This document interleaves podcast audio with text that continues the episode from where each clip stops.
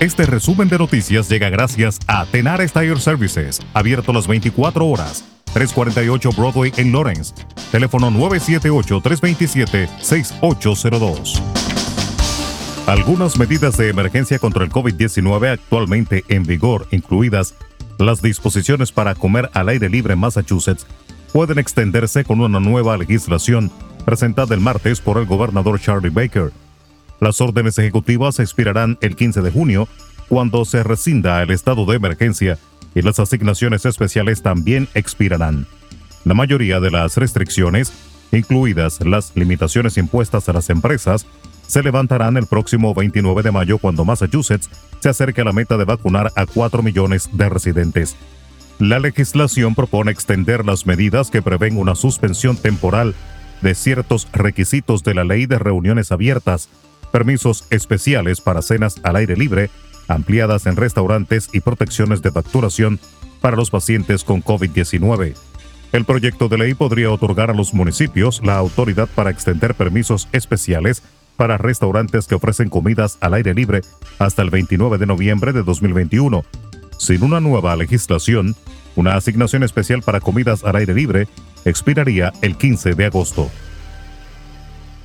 El presidente Joe Biden anunció este miércoles que ha ordenado a los servicios de inteligencia de Estados Unidos que le entreguen un informe sobre el origen de la pandemia de COVID-19 en un plazo de 90 días.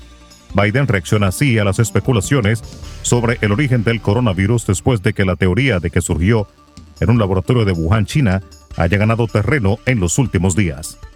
Nueve personas, incluyendo el autor de los disparos, fallecieron este miércoles en un tiroteo en el centro de San José, California, informó en una rueda de prensa el portavoz de la oficina del alguacil del condado de Santa Clara, Russell Davis. Davis también explicó que hay varios heridos, algunos de ellos en estado grave, y que la policía ha hallado explosivos en el lugar de los hechos. Los expresidentes de Panamá, Ricardo Martinelli, quien gobernó de 2009-2014, y Juan Carlos Varela, de 2014-2019, además de exministros y otros políticos, integran una lista de medio centenar de imputados que la Fiscalía panameña ha pedido llamar a juicio por el caso de los sobornos de Odebrecht. En Puerto Rico, el representante popular Héctor Ferrer Santiago anunció este miércoles que la Cámara Baja aprobó su proyecto de la Cámara 338 que propone la creación de una comisión para aumentar el salario mínimo a 8 dólares 25 centavos la hora.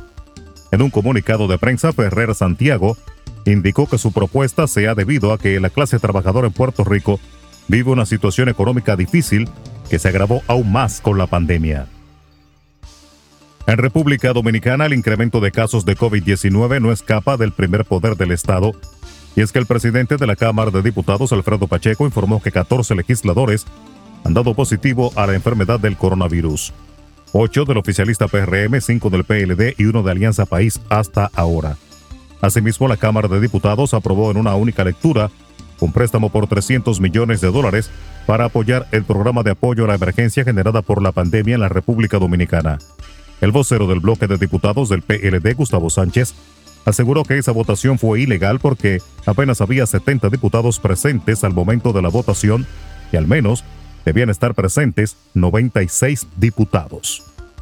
Y la Oficina Judicial de Servicios de Atención Permanente de Villa Altagracia impuso este miércoles un año de prisión preventiva a los brazos de la policía Emil Alexander Rincón Marte y Guillermo Rosario Melo, implicados en la muerte a tiros de la pareja de cristianos por una patrulla mientras se desplazaba en un automóvil por la autopista Duarte. El juez declaró el caso complejo y ordenó que los brazos cumplan la prisión en el área de máxima seguridad del Centro de Corrección y Rehabilitación Najayo Hombres. Además dispuso la fusión del expediente con el de los otros agentes policiales implicados en el hecho.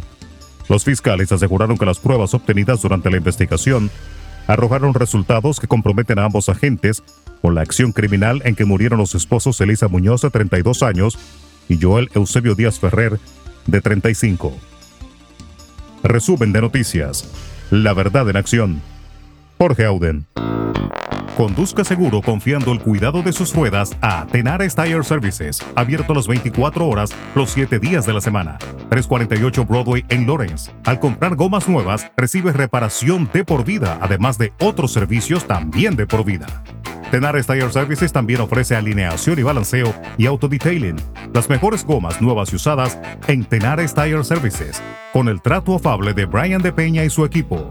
Tenares Tire Services, 348 Broadway en Lawrence. Teléfono 978-327-6802.